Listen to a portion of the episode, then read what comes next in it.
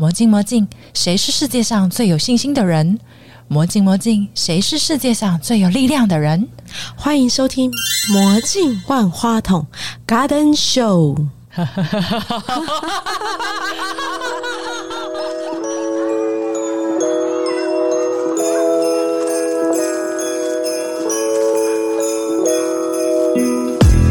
我最爱做的一件事，就是让万事万物立好优雅健康的界限，就会很疗愈。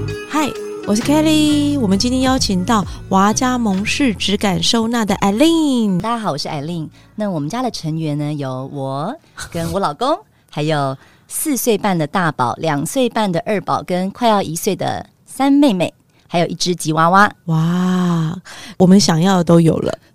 人山人海的概念。呃，我大概是参加那个收纳的那个社团，团收纳狂的日常，对不对？对，收纳狂的日常。对对对，对我当时就看到你那一篇爆文。就是一抛上去之后，马上赞赞赞赞赞赞赞，然后没有停下来过，然后全部都是留言。嗯嗯嗯嗯嗯。可以先跟我们分享一下你现在的收纳生活吗？现在其实大部分都已经趋近稳定。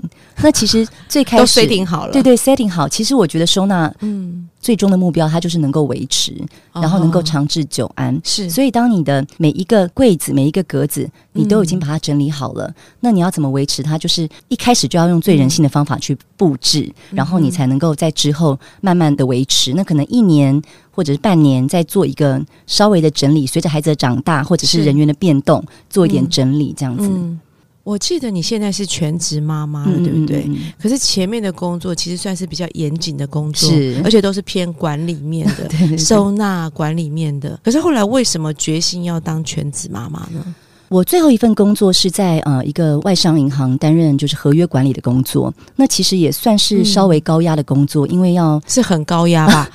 要要嗯、就是要面对的不同的，譬如说嗯，自己的厂商各种协调跟沟通的呃工作，还有管理每一份合约啊，嗯呃一百份合约什么时候到期，什么时候该续约，什么时候该讲价。我那时候本来预定就是在生孩子的前一个月就整个休假休掉，啊哈，结果当我在做这个 handover 的工作的时候的第一天，嗯我就破水了，所以我是早产了一个月，等于是我工作到生孩子那一天。对，那我你觉得好尽责哦，不 是不是，意思我我本来是说 我要 handover 一个礼拜之后我就要休假，因为我等于是在整个职场的生涯我没有好好的休假过。嗯我那时候想说，那我就在那个一个月的期间，我就做做孕妇瑜伽，来按摩，呃，就跟朋友就出去喝个咖啡，可能是最后的时光，因为我知道之后就要带孩子了。没有想到就破水了，等于我连 handover 我连交接都没有交接完，我就去生孩子。那你老板怎么办？就我好，我跟你讲个小故事，就是当我住进月子中心的第一天，那我孩子还在重症加护病房。于，是我的主管就拎了两包尿布，是，然后我的新就是代替我的 replacement，他就拿了一个公司的电脑，对所以他们来探望我，就是用公司的电脑来探望我，其因为实有交跟你求助吧，因为我还没？有交接完，我觉得我没有交接完，不能说都是因为那时候的压力，但总之因为我大宝他也是早产的情况，他有一些譬如说像腹部的肌肉也是嗯低张，有各种要、要早疗的状态，所以我那时候也决定就是我不留停了，我就直接辞职，然后担任专职做对妈妈好好的带他，还有全母奶、这样子。可是你当时应该决定不想要做一个一般的妈咪吧？你觉得我要做妈咪，我就要做到嗯。好，跟我原来的工作一样。那可能就是有一点点天生的 性格使然，但是 呃，我那时候其实嗯。在，嗯。生完他大概半年左右，我那时候是就是只有奶森一个人，所以就是为了他创立这粉砖。的原因呢，就是我的朋友跟我讲说，我跟别的妈妈不一样的地方是在于我很会去找方法去解决我面对的一切的困难。嗯但是他说，其实他发现很多妈妈在遇到，譬如说，嗯，不管是喂母奶啊，或者是副食品啊，各种的情况，他就变焦虑了，他就忧郁了。尤其在这种对二十四小时一打一，没有任何后援的情况之下，嗯那因为那时候嗯我就是这个状况，那我嗯先生也就是嗯、呃早出晚归，那我是完全一个人带这个孩子二十四小时，或者你都还是每天很开心，那到底为什么？嗯他说：“你应该要把你的这些经历跟你带孩子的方式，就是分享给大家。嗯那我那时候才说啊，谁想要看我带孩子啊？每一个人都想说我有自己的宝宝就是一个。素人，为什么要看我带孩子？而且我孩子也没有，就是就是你知道，也不是那种啊超级可爱。那那为什么你们要呃，会有人要看吗？那后来才慢慢的发现，就像呃收纳的这个粉砖一样，嗯嗯，他有一些妈妈有这个需要，而且他们是很无助的。就是其实你知道，也可能你过去的成长或管理经验，也或者是你的性格，嗯嗯嗯，就是你会很想要去把问题解决，嗯嗯嗯嗯，对，去找新的方法，去学习新的方式来解决。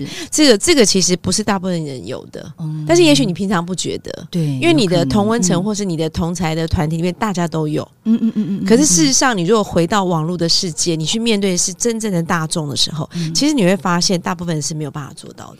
嗯所以你是做了这。个收纳的粉砖才发现，对不对嗯？就是呃，两个粉砖我都有发现，就是嗯，普罗大众其实他们会有一个问题是说，他会直接问你。问你说这个哪里买的，这个怎么弄的？但是像我遇到问题，我会先去自己想想看，我能够怎么去解决，或者是我要怎么做，它是符合我自己的。因为每一个人的孩子的性格跟每一个家庭都是不一样的。对，就是说你，你给我钱，我也没有办法到帮你立刻到你家里收，因为这个需要很多的思考。孩子睡着了之后，我就想想看，我要怎么可以优化我的家，我我要怎么样可以让每一个空间再变得更好。哎，为什么名字叫叫娃家蒙氏收纳？其实我一开始听到这名字的时候，我傻了一下，我本来以为你是蒙古人，后来我我又想到说，是不是把所有东西盖上就看不见了？太可爱是这个意思吗？没有没有，蒙氏呃蒙氏就是一般呃爸爸妈妈会讲的话，它是蒙特梭利简单的讲法你看我们有小孩，所以我不知道。啊。原来对是这样。对对，那呃，因为蒙特梭利女士呢，她有一套她自己非常、呃优秀的就是教养育儿跟教育的模式。我当初呢会加上蒙氏收纳蒙氏这两个字，是是因为呢，我主要是想分享给大家，在这么多小孩的环境之下，你要怎么让家里啊看起来很舒心，但是又符合小孩子的需求。尤其那时候刚好是疫情，小孩子全部都在家，那两个小男生很闷呐、Oh 那 my god！一那你要怎么让他能够就是呃 这个空间创造成是适合小孩的？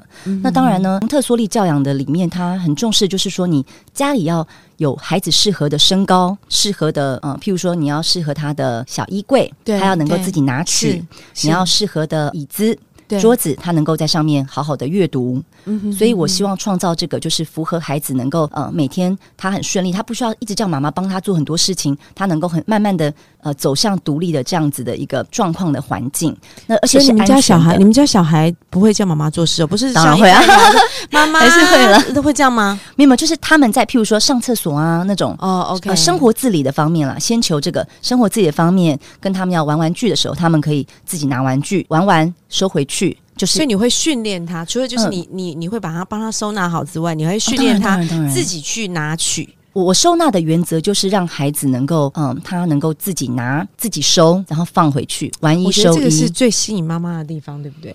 嗯就是像呃书柜也是，嗯呃，就是每一个不同年龄层，它也适合不同的方式。嗯譬如说像一两岁的孩子，我们就有开放式的书柜。对那他展示出来的书可能就是五本十本，然后可能每每一两个礼拜换。那他们就是只要纯粹看到封面他喜欢的拿出来，他就拿他最喜欢的那一本，而不是全部哦翻箱倒柜，全部落一地。因为你如果给这么小的小孩那种就是抽抽取式的对对，他一定抽五本十本，因为他根本不知道那里面是什么。哎、所以像你后面我们这个录音室的书柜听起来不太及格，这个就是大人的，大概四岁 四岁以后就可以有能力了。这四岁以后可以用这样的书柜。我待会要把这个照片做分享。对，像像我们家哥哥，他现在就有能力，他已经看得出来这个书背是什么书，他就有能力拿出来放回去。但是对于一两岁的小朋友，那你就要帮他设计一个读书角，它是有一个书柜，然后地上有个小毯子，然后有个小椅子，他可以自己去读书。玩具柜也是，就是。一个柜子里一个玩具，那我会在下面贴上它对应的贴纸，譬如说一个这个小鼓，对他拿出来，啊哈，他打完了之后，看到这个照片，他就放回去原本的地方，然后玩完了再、再拿另外一个。你这个收纳里头隐藏着一个很重大的意义，就是你要训练他在生活当中，他可以独立自主的去完成这些事情，对对根本就是对，衣衣服也是懒妈妈的选择。对对，但是不是说你你讲他就会听嘛？所以一开始对也是陪伴他做这件事情。那很小就要开始，到了两三岁，慢慢的他就知道要这样做。像现在啊两三岁，四岁哥哥，他哦就会自己开那个呃玩具柜，然后拿出来。四岁哥哥就可以有这样的书柜，自己对对对，拿书他。现在是用旋转书柜，他拿书他会放回去。但是当然呢，嗯、他们也会小叛逆嘛，会觉得啊，我好懒，我不要，我做不到，我没有办法。也会也会这样子，对对，妈妈就蹲在他旁边，就是好，他说你就要说哦，我们一起做，就是每一个小鼓励，对不对？对，每一个年龄层会有不同的，啊你知道诱导他的方式。那像啊两岁的小孩呢，我们家有一首那个收玩具歌，他知道听到这首歌的时候呢，他就会跟着我一起收玩具。Clean up, clean up, everybody, let's clean up, clean up, clean up, put your things away。我都想收玩具了。妈妈的歌声这么棒，快哑了，好哑，好开心哦！亲爱的，再分享一下，在这个换季的时间点啊，很多东西要收起来，很多东西要放出去嘛。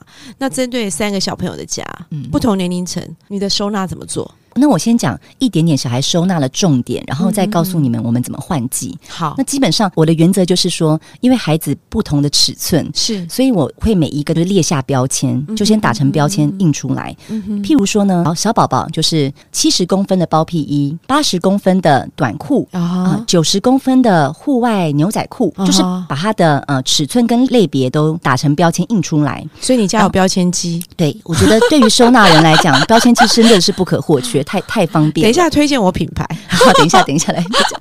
那呃，再来呢，就是你找适合大小的这个收纳的容器。那譬如我我我举例来讲，就是我们家的小男孩，因为男男生的衣服就很容易折成方方整整的。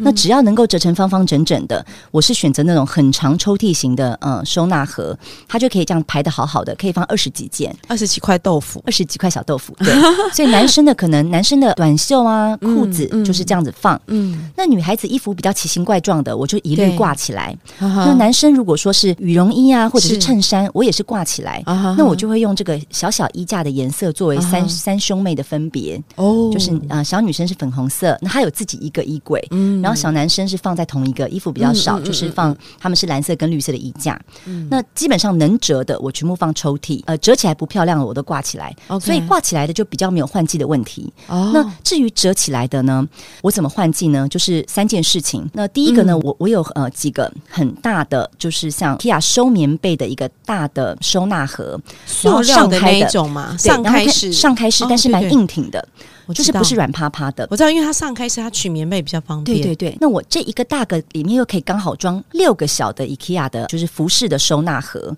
那塞进去了之后呢，里面的小收纳小盒上面贴上标签，譬如说我这一箱就是男生冬天的衣服，嗯所以我里面有九十公分的长裤，嗯一百公分的长袖，嗯哼，然后就是在每一个里面的分隔盒贴上标签，外面就贴上男生的冬季衣服。好，那这样子这个这这一盒就是冬冬天的衣服了。然后我要怎么跟把它跟夏天的换呢？就是把它放在夏天的抽屉前面。啊哈，这件事情就非常简单了。你打开棉被收纳，就是我放衣服的这个夏季收纳盒。对哎，，对不起，我刚刚说冬季嘛，冬季。嗯嗯，然后呢，里面呢，我就先撕下里面的标签贴标纸。签贴纸譬如说我这个是九十公分的长裤撕下来，然后呢，对应呢，我的抽屉里面是九十公分的短裤，然然后我先把它们的标签做交换，然然后再把内容物做交换。那因为它们折起来是一模一样大小的，一整排拎起来、嗯放过去，那一那个一整排拎起来放回来，所以我换季非常的快。所以尺寸是重点，对对对，尺寸，然后折叠的方式，然后基本上因为尺寸的关系，所以要统一处理嘛。对对对对，基本上每一个都折的一样大。那所以呢，嗯就是换的时候就等于是第一个就是拿出你的那个要换季的那那一箱，然后呢换里面的标签，然后再换里面的内容物就结束了。你会不会控制衣物的量啊？因为你知道小朋友嗯真的他长得实在太快了，是是是像我们上次因为有我们节目有请到一个整理师，他是专门到府去整理的。嗯嗯嗯那他就会帮助大家断舍离，对，所以你在换季的你会同时做断舍离。我自己完全是非非常爱断舍离，我觉得。就基本上我们家呢，有、我自己是全家衣服最少的。我的衣柜真的，嗯我我鞋子大概就十双，我的衣服就是我是全家最瘦的那个衣柜。那我的原则就是说我买一件我就拿一件出来，所以我要保持拿一件出来去哪干嘛？嗯送人送人捐掉随便都可以。就是哇我我要进一件我才可以出一件，我我买五件我就出五件。我觉得我太崇拜你了，我正想这样做，因为我最近在断舍离嘛，因为你我也打算要嗯这样做。就是你要保持那个，就是大家都会习惯，就是说嗯把东西塞满，然后你就觉得哇还可以塞五件，然后那个抽屉或者是衣柜就越来越挤，越来越挤。其实后来根本合不上，就挤在那个泡 浮出来，有没有？对，很像那奶油跑出来。就是你只要东西在侧边、后面啊夹扁，嗯或者是堆太高，基本上你也再也不会用它下面的东西，你不会没再拿错，出来没错，了没。错。所以那个剪刀几千把，对对对对对对对，上菜刀五五十个，对对对，上刀五对十个，对不对？原子笔这个的后面就一百。支，我之前还讲个笑话，就是说你的书柜如果放两排，你知道有时候就是我抽出后面的那一那那一本书，上面写我的零岁孩子，结果我孩子都已经高中了，我还是没读，哦因为他就是藏在后面，然后塞在旁边。像我妈有时候看到我的书柜或者衣柜或者是嗯冰箱，她说啊，你好浪费这个空间哦，怎么不叠上去？我说你东西只要一叠上去一塞，你下面那个就不会用了。所以收纳的概念是尺寸要整齐，嗯，然后呢要定界限，对，就是中间要保持空间，反而不是距离，良好的距离。对，不要觉得浪费空间，就是嗯东西看起来松松的，你看起来才会舒心。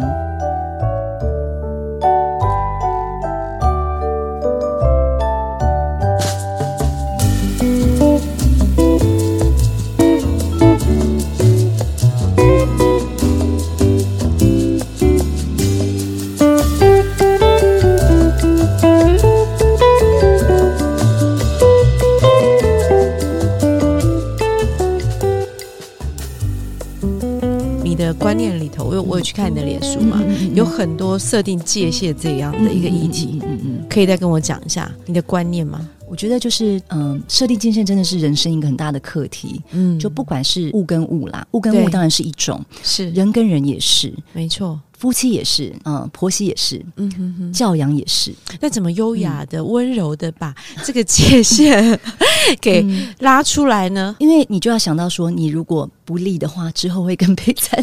就像人跟人的关系，嗯就是有时候你会觉得啊，黏黏糊糊的也挺不错的，我们不要立什么界限，我们就是好朋友，或者是说哦没有关系，大家就住一起，没有没什么。但是到最后，他并不会有更好的结果。对所以就像说你，嗯你一个冰箱，你觉得这边我已经放满五五排肉了，嗯我上面再叠一个鸡鸡排有什么关系？但是也许你你就是你下面那个鸡肉就不会吃了，就等于是说它造成的结果会是更不好的。那我们再拿拉回来，假设呃亲子教养好了，你会觉得说，哎呀，好了，孩子你啊你不要哭，你不要哭，给你一颗糖，啊那以后他只要哭，他就知道他之后会得到那个糖。所以对于亲子教养来讲，界限也算是一种规范。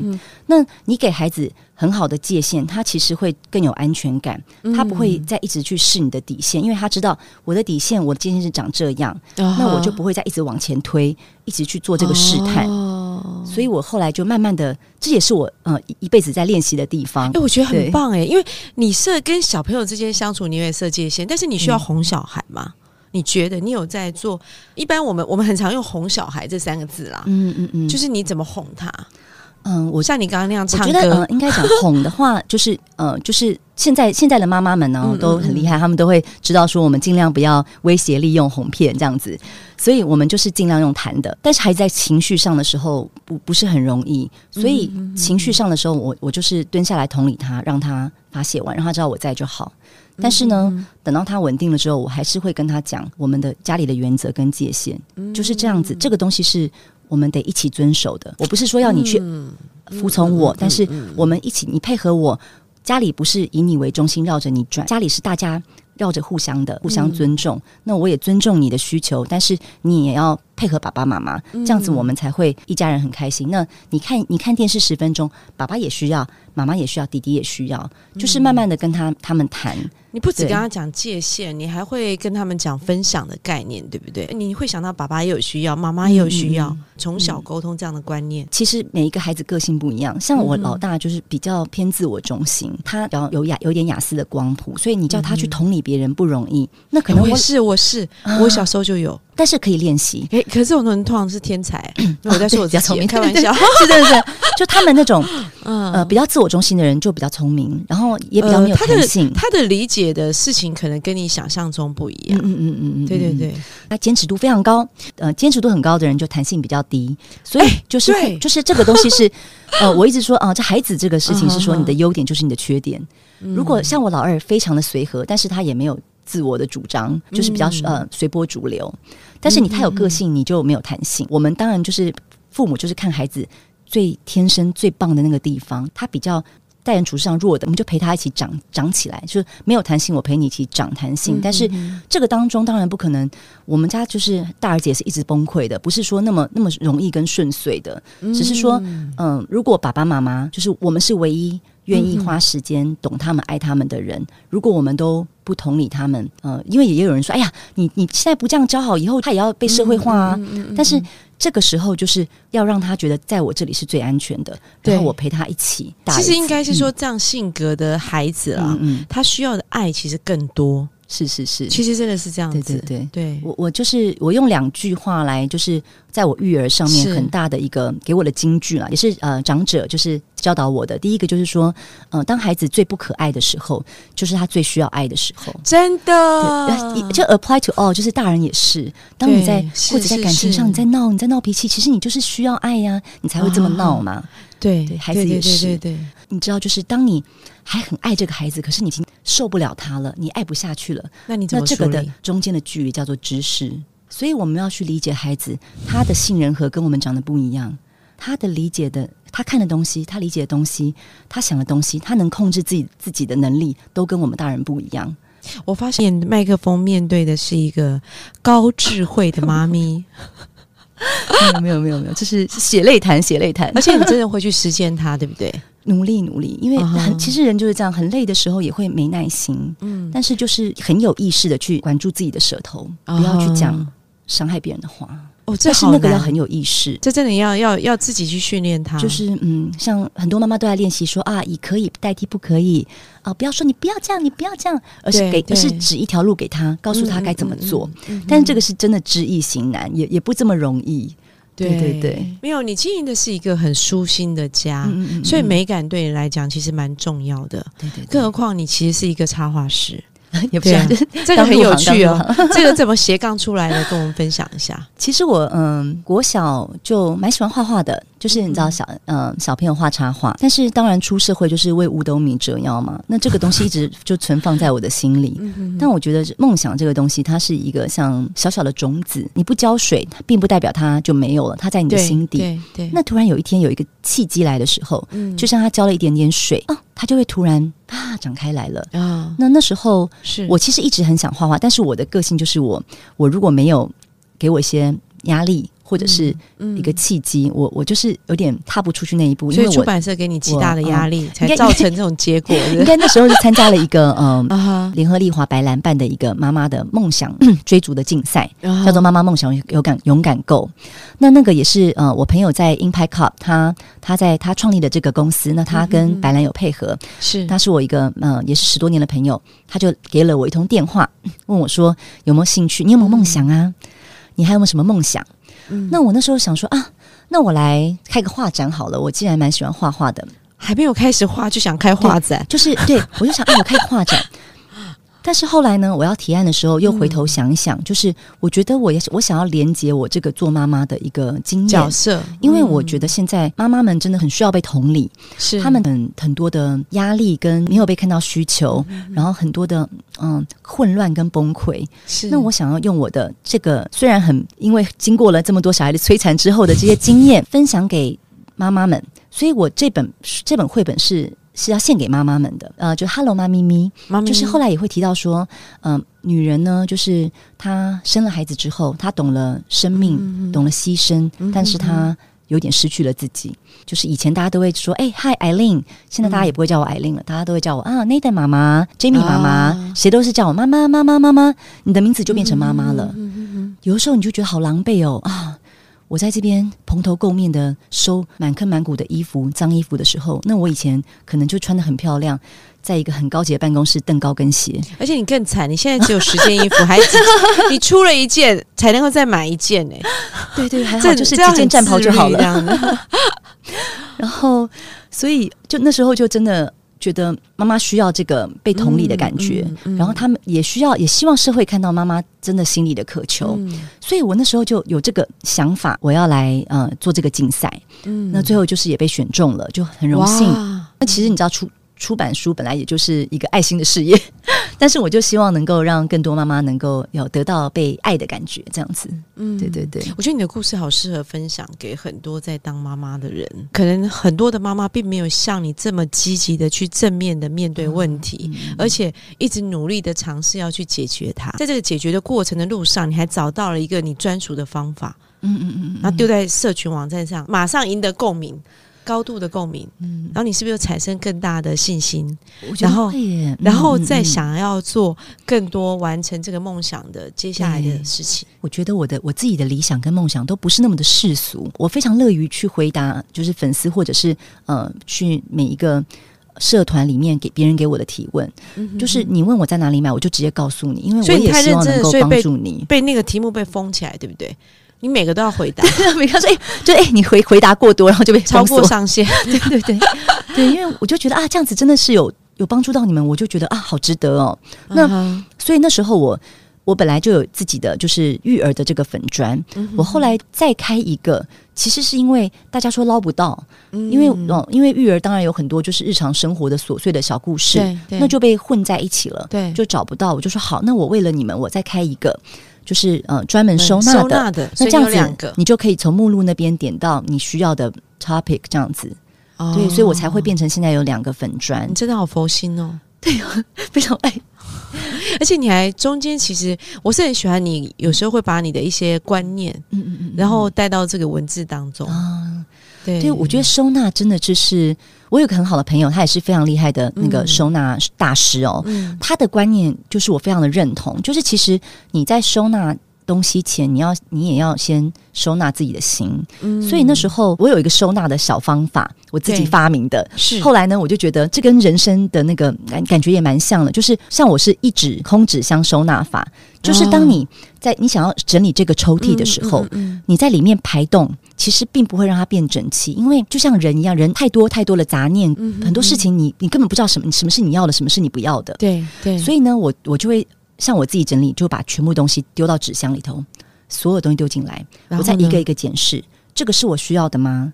这个要吗？这个不用吗？然后我我我把我需要的、喜欢的、适合这个抽屉的拿出来放回去，嗯那里那剩下的里面就会有我不需要的，也会有不适合放在这个抽屉里的，但是它也许适合放在别的家，或者有一些是我可以捐掉送掉的，然后我再延续到下一个抽屉。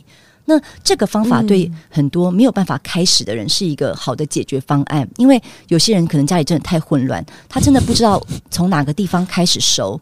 那我就会跟建议他们说，你就选一个你觉得最简单的抽屉，然后拿出一个纸箱，把里面所有东西从丢进去，倒出来，全部倒到那个纸箱里。然后呢，当然你就会发现那个纸箱的杂物就越来越多。那如果你收了两三个抽屉，里面还是有东西放不回去的话，那你就可以把它丢掉了，因为你也会用，需要嘛。对你也不会用。对，其实因为可能是我们都有长辈，嗯。然后他们都很希望我们一直啊这保、个很难，对，保留东西，对像我爸爸。呃，前年去世嘛，哈、那后来嗯。因为我把几个家收在一起，然后就有几袋就是我爸爸的衣服，嗯，然后可是已经很旧了，是。然后我妈妈就坚持我相信，我相信。不能够把它丢掉，嗯，然后我都趁晚上，怎么被捡回来？没 有没有，他就因为他睡觉去了，，嗯我就开始把那些衣服偷偷偷偷抽出来。我想说他眼睛也看的不是很清楚，嗯嗯我偷偷抽出来之后，就晚上每天这样丢一件、两件、两件、三件，哦，明白明白，就我只能用这样的方式，对对，然后想办法，因为我想，感情的牵绊但是因为我想嗯。要环境很舒适，嗯嗯嗯，我觉得跟长辈住，或者譬如说跟公婆住，对，这个就是呃比较难的课题。对对，因为所以就是跟小孩子住还是比较简单的，对吧？小孩子住呢，就只是会每一天每一天变成废墟，你再把它整理回来。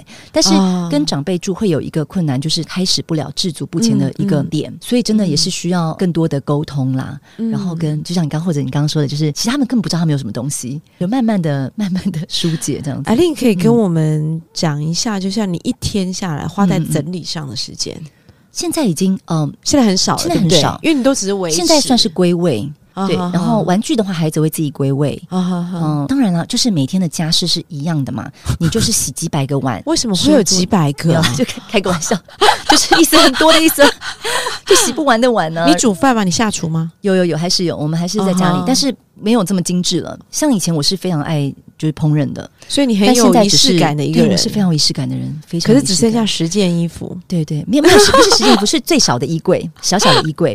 那我以前是那种连我跟我老公约会，我还会折餐巾诶，还会折面包篮。我还等一下，你老公什么星座的？更无聊的摩羯，更没有情调。然后他根本不记得任何的节日嘛，所以但是我硬要过，我就是很重视这个仪式感。但是后来生了孩子之后，真的就是时间是最大的考量。嗯有的时候啊，我以前最喜欢各种盘子啊，盘盘盘盘叠叠这样子。叠起来，然后各种叉子，大大小小叉子。现在就是我有时候一整天，我就是用那一个碗，从早吃到晚，这样我就可以省吃少洗一个碗，就是会变成这样。我现在突然觉得，你对当妈妈感觉上，因为生了三个孩子嘛，嗯而且你当时是高龄产妇，嗯嗯嗯，这种情况之下，呃感觉上好像是一种牺牲跟付出。嗯可是我发现，你完全就是这个把这一群混乱的牌呢打成了好牌。哦，你有没有觉得，哇，这被你一讲，也是很感谢。嗯，反正变成你现在生活上一个发展的一个重心，是对不对？是是。而且对你来讲，你也完成了你的很多的梦想。是，我也觉得很不可思议，就是能够在这么混乱的这几年，尤其是我出绘本的这一次，是我还一面搬家一面怀孕的时候画的。啊那我觉得有一点是说，我有，我有一直看你的粉砖，一直看你在画。就 是有的时候你会看说啊，以前呢、同公司的人嗯、同部门的人，就慢慢的高迁嘛，嗯，坐在什么样的位置上？难免会惆怅嘛。嗯可是我我也是一直告诉自己说，就是你你现在走的这条路，你就专心看你眼前这条路，你就不要再去看隔壁那条路的风景，因为你们是走不一样的路。那我走在这条路，我也可以把这条路活得非常漂亮。对，我是尽尽量尽力。我跟你讲子嗯位置诚可贵，好，嗯婚姻价更高。嗯，若为自由故，嗯两者皆可抛。有啦，尽量维持就是最基本盘的自由。因为你很自律，然后你把这些东西都收纳好之后，所以你的家会让你觉得是一个很自由自在、放松的地方。就是为了自己跟孩子，我不敢说真的是哇那种非常整洁整齐，但是至少是舒服的表象。那那其实我我觉得这个家里是孩子浸润其中的地方，他每天这么长的时间在这边，你家里头是舒服漂亮的，他看习惯了，他也会慢慢的有这样子的观念，那他就可以培养他的美感，对，那个就是一个嗯百年大业这样子。我觉得有美感的妈妈，有收纳观念妈妈很重要。其实我真的是为了我自己才请你来的，是是是，因为我需要吸收这样的知识。嗯因为我们这个节目其实主题是疗愈，是。那可是我们疗愈的方式跟别人不一样，就是我们是透过学习，啊透过跟你们所有来宾的学习，我们也是一面学习，我们就把所有我们需要的东西一个一个找进来，嗯嗯嗯嗯，然后把我们的心缺失的那一块补起来。是是是，所以谢谢艾琳喽，谢谢。谢谢